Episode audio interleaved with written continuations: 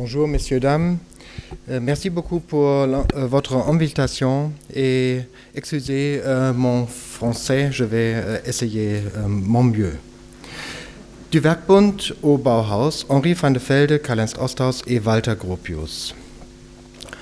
Un des documents historiques les plus fascinants de l'époque ayant précédé celle du Bauhaus est la lettre que Henri van de Velde adresse le 11 avril 1915 à Walter Gropius. Le directeur sortant de l'école des métiers d'art de Weimar informe le jeune architecte qu'il a entre, qu'il qu'il a, entre autres, proposé au grand-duc de Saxe-Weimar-Eisenach comme un de ses potentiels successeurs. Je cite Mon cher Gropius, permettez-moi de vous poser deux petites questions. Primo, le poste de directeur de l'école des métiers d'art de Weimar pourrait-il vous tenter? Secondo, où et dans quelle revue pourrais-je trouver des reproductions de vos œuvres?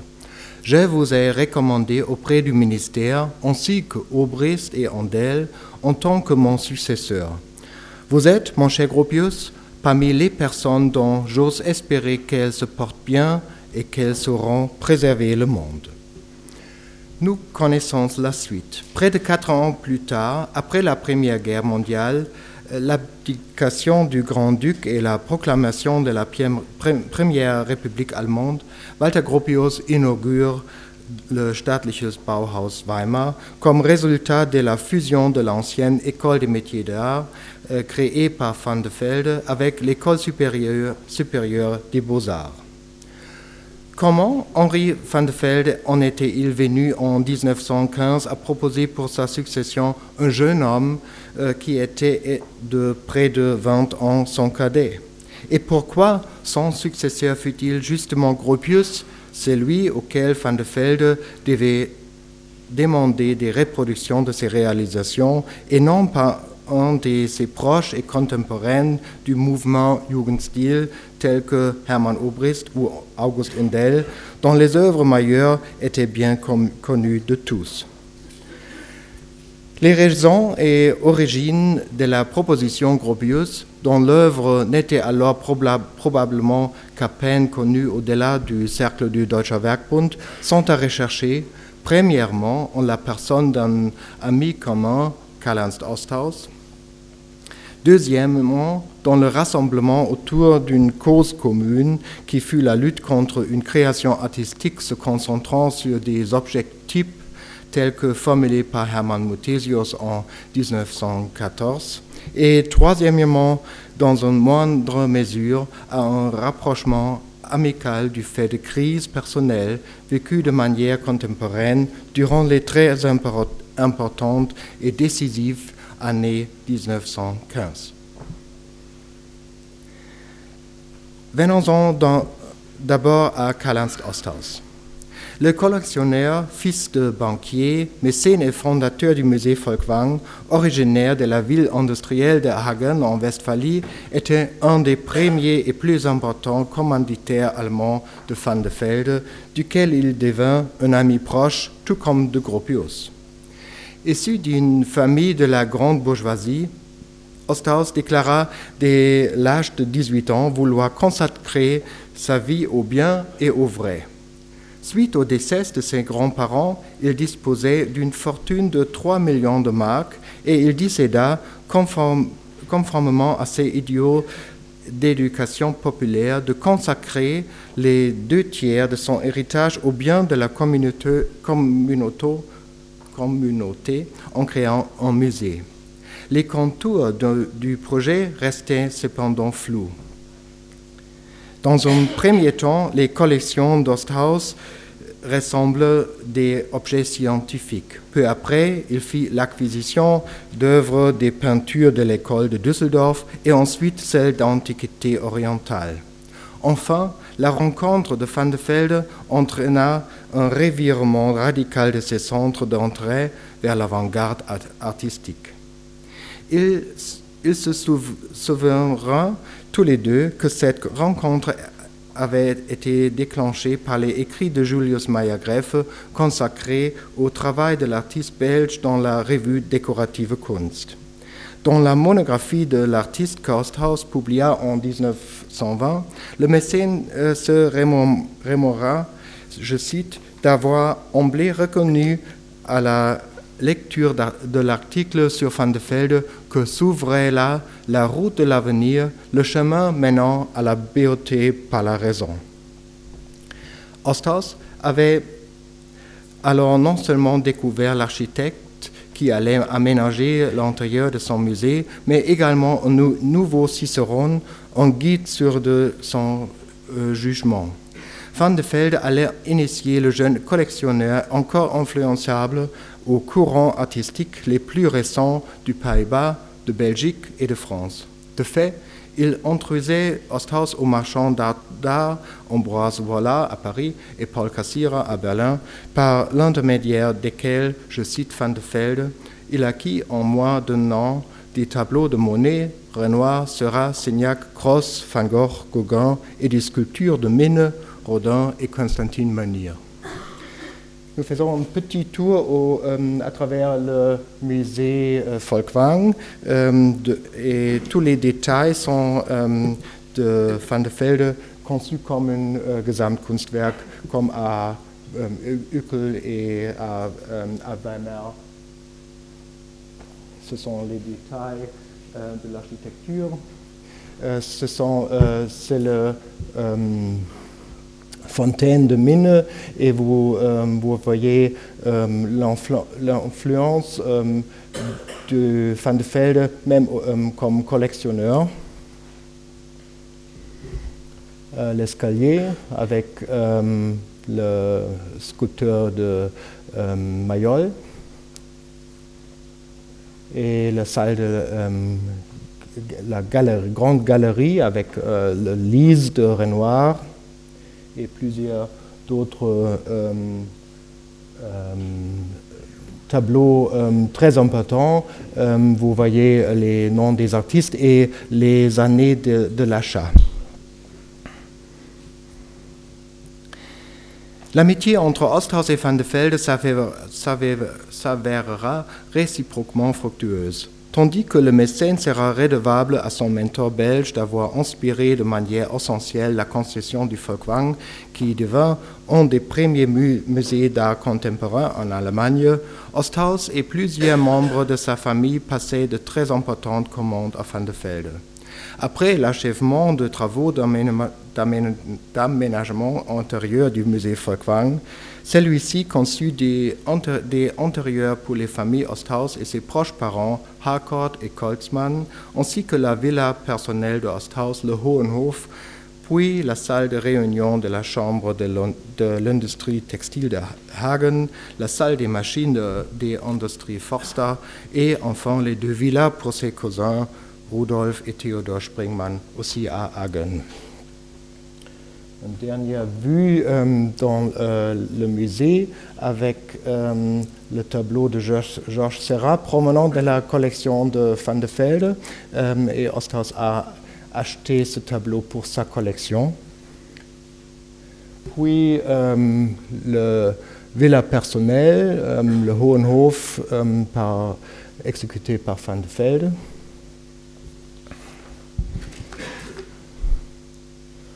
En vue d'intérieur avec euh, les murales de euh, Tornprika et euh, quelques plastiques encore, de mine. Et une autre salle avec le grand tableau de Hodler et aussi des meubles de Van de Velde. Cependant, Osters continua infatigablement a attiré l'attention sur la force novatrice et révolutionnaire de l'œuvre de Van de Velde à travers l'organisation d'expositions et la publication d'articles. Aucun autre artiste ne reçut autant son soutien éditorial. Les contributions monographiques qui lui sont consacrées vont d'une contribution à la revue du mouvement flamand Germania jusqu'au volume de la collection Die Neue Baukunst, l'architecture nouvelle, que, Osthaus avait conçu en, un moment de la querelle du Werkbund en 1914 comme meilleure coupe, je cite, euh, comme meilleure coupe de frappe contre la clique de Muthesius et ses velléités de standardisation. En 1914, Van de Velde endure à Weimar des campagnes xénophobes en raison de la guerre et Osthaus défend l'ami vénéré dans une lettre ouverte qui paraîtra dans le quotidien Frankfurter Zeitung. À de ce qu'il à l'instar de ce qu'il avait déjà fait en 1903 au nom du mouvement flamand, Osthaus récidive en revendiquant pour Van de Velde son rôle de rénovateur du mouvement culturel allemand, ce qui finira d'ailleurs pas plus tôt de sévir l'artiste cosmopolite après son départ de Weimar. Cela ne ternira néanmoins pas le souvenir que Van de Velde gardera d'Osthaus, euh, dont il écrira plus tard dans son récit de ma vie qu'il, je cite, est resté un de mes plus fidèles amis et défenseurs passionnés. Notre affection se fondait sur des tristes expériences communes. Osthaus doit aussi à Van de Velde euh, de l'avoir soutenu de son projet de cité de villa qui devait surpasser l'exemple de la colonie d'artistes de la Mathildenhöhe à Darmstadt euh, et servir de terrain d'expérimentation et de modèle pour le Neue Baukunst, la nouvelle architecture. Euh, l'exceptionnel quartier qui se développa jusqu'à la Première Guerre mondiale autour du Hohenhof qu'avait érigé Henri van de Velde devint l'une des ferments des Bauen en Allemagne. On comprend pourquoi Le Corbusier le visita en 1911. Peter Behrens y édifia trois villas. Behrens était alors déjà concepteur en chef, on dirait aujourd'hui corporate designer pour AEG, à Berlin, dont il développait l'identité visuelle depuis le hall d'usine jusqu'au logo de l'entreprise en passant par le dessin des produits manufacturés. Au-delà d'un petit terrain boisé sur lequel Bruno Taut allait euh, plus tard projeter le nouveau musée Falkwang, le Hollandais Johann Ludovicus Mathieu Lauverix réalisa un alignement de six maisons sur le principe d'une conception systémique. Il y a associé à matériaux de construction traditionnels, principe de conception rationaliste et un certain mysticisme théosophique des nombres. Le système de Lavrix influencera Peter Behrens ainsi que Walter Gropius et Adolf Meyer et Le Corbusier. Déjà en 1910, le directeur de la Hamburger Kunsthalle Alfred Lichtwag notait que Peter Behrens avait fait sienne la conviction du carré et du cercle du grand théoricien Lauverix que l'architecte et directeur avait nommé, nommé professeur à l'école supérieure d'art appliqué de Düsseldorf en 1904. Osthaus euh, quelques dernières images euh, sur cette euh, colonie des villas. Ce sont deux bâtiments de Lavrix, l'un pour Ton l'artiste du Pays-Bas, et l'autre pour la sculpteur Millie Steger. C'est le dessin euh, pour, euh, en éclisse pour la euh, nouvelle musée Volkwang par Bruno Taut, mais ce pas construit. Osthaus et Gropius firent connaissance en 1908 en Espagne, où séjournait le jeune étudiant en architecture pour étudier les anciens carrelages en céramique. Gropius fit parvenir à Osthaus d'anciens carreaux de céramique andalou pour le musée Folkwang. L'amitié intense qui s'en suivit allait perdurer jusqu'à la mort d'Osthaus et s'avérer déterminante pour la suite de la carrière de Gropius. Karl Osthaus fut celui qui recommanda l'étudiant en architecture auprès de Peter Behrens à l'époque des projets pour, la colonie des villas à Hagen.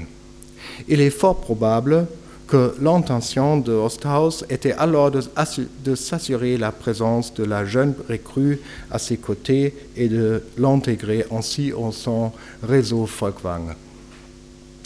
Gropius se souviendra plus tard à quel point furent marquantes les expériences vécues, au sein du bureau de Behrens, où il fit aussi la connaissance de Miss van der Rohe. Je cite, Osthaus me conduisit à mon maître, le professeur Peter Behrens, et c'est sous, sous, ses auspices que je signais les, les, plans des deux maisons érigées dans la cité de Osthaus et que je supervisais les travaux des bâtiments à Hagen, toujours en dialogue étroit avec Osthaus. Même après avoir quitté Behrens en 1910, pour se mettre à son compte, Osthaus continua inlassablement à soutenir le jeune architecte. Il aida, par exemple, en avril 1911, euh, pour son premier discours public donné dans la salle de conférence du musée Folkwang sur l'art monumental et le bâtiment industriel. Contrairement à ce que supposa son biographe Reginald Isaacs, cette conférence ne fut pas le, moment déclenché de la commande de la nouvelle usine Fagus à Alfeld, premier bâtiment moderniste et bientôt emblématique de l'œuvre de Gropius. Toutefois, la commande du projet, du projet par le patron de l'usine est contemporaine du soutien d'Osthaus. Au moment même où Gropius dirige la construction de l'usine Fagus, dans la pose de la première pierre au lieu en mai 1911, Osthaus le charge de, de revoir l'exposition itinérante sur les bâtiments industriels du Deutsche Werkbund, lui permettant ainsi d'attirer l'attention du public sur la nouvelle orientation de sa carrière. De fait, l'article de Gropius sur le développement de l'architecture industrielle moderne, paru en 1913 dans l'almanach du Deutscher Werkbund, comprenant cinq illustrations de l'usine Fagus. D'abord, une autre illustration, vous, euh, l'avez euh, déjà vue, c'est euh, l'usine de Peter Behrens à Berlin. Et l'autre, l'usine Fagus à Alfeld. De fait, l'article de Gropius sur le développement de l'architecture industrielle moderne paru en 1913 dans l'almanach du Deutsche Werkbund comprenait cinq illustrations de l'usine Fagus. Dans l'almanach suivant, en 1914, l'architecte récidiva en insistant sur, je cite, l'inspiration stylistique émanant des formes architecturales industrielles. Architecturales industrielles. L'article était suivi d'un exposé de Carles Ossos sur la nouvelle architecture de gare. 2. Les relations entre Osthaus et Van de Velde, tout comme celles entre Osthaus et Gropius, étaient donc déjà très étroites lorsque, au cours de la septième réunion annuelle du Deutscher Werkbund, le 3 juillet 1914 à Cologne, éclata la légendaire controverse à propos du travail à venir du Werkbund. Les dissensions émergèrent dans le contexte de la première grande exposition du Werkbund, pour laquelle Walter Gropius avait érigé son usine modèle et Henri van de Velde aussi quasiment comme prototype son théâtre du Werkbund. L'éclat l'éclat survint lorsque Hermann Mothesius présenta ses principes directeurs, arguant que l'architecture et avec elle tous les domaines d'activité du Werkbund exige que ce soit établi des canons et que seule la typisation, euh, la typisation ouvrira la voie à un goût universellement valable et sûr. Ce sont son thèse de Typisierung euh, publiée dans euh, l'Almanach et certains euh, quotidiens.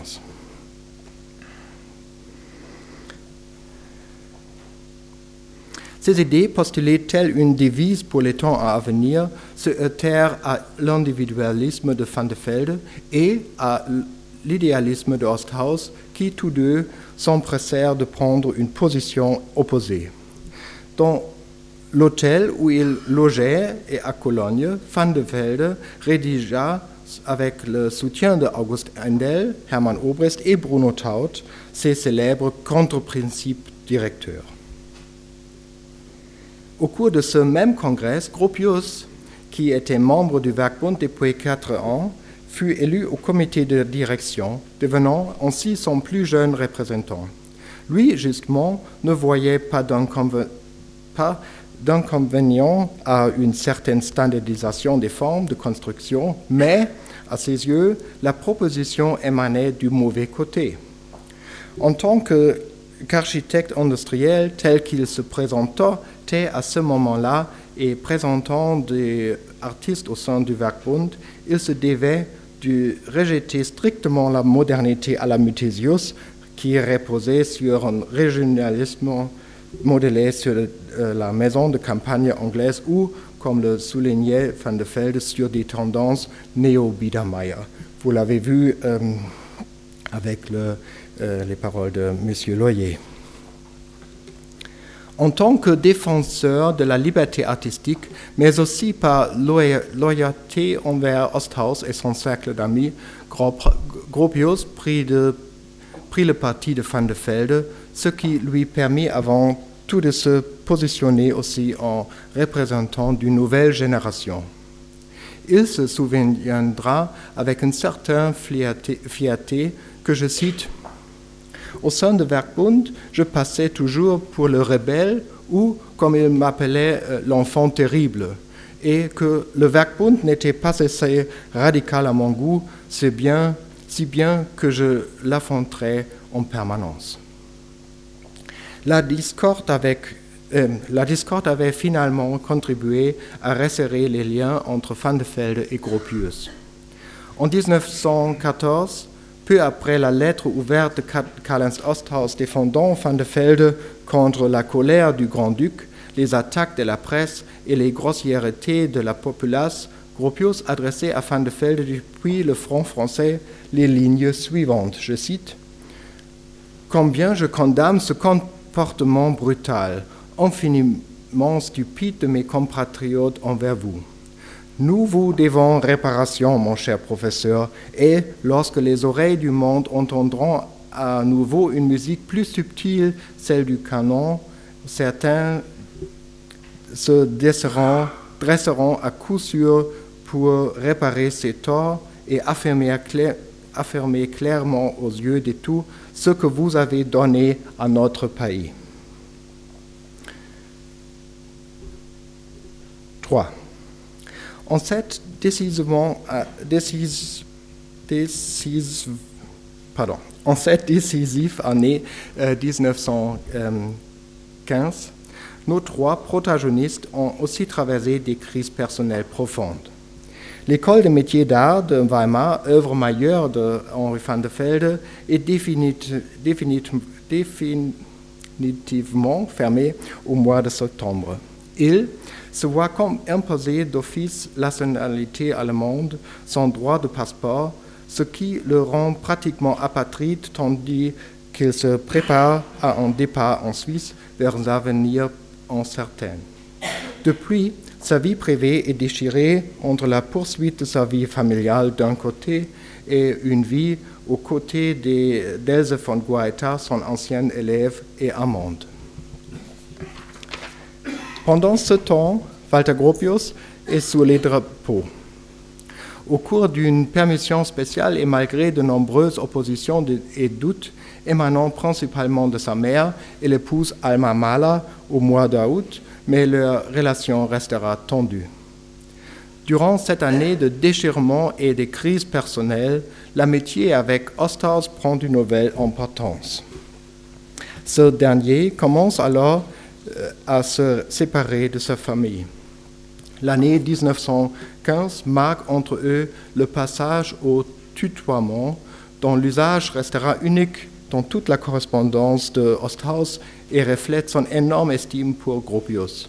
En fin de compte, ce sera l'entremise de Osthaus qui conduira à ce que le choix du successeur de Van de Velde à Weimar se porte sur Gropius.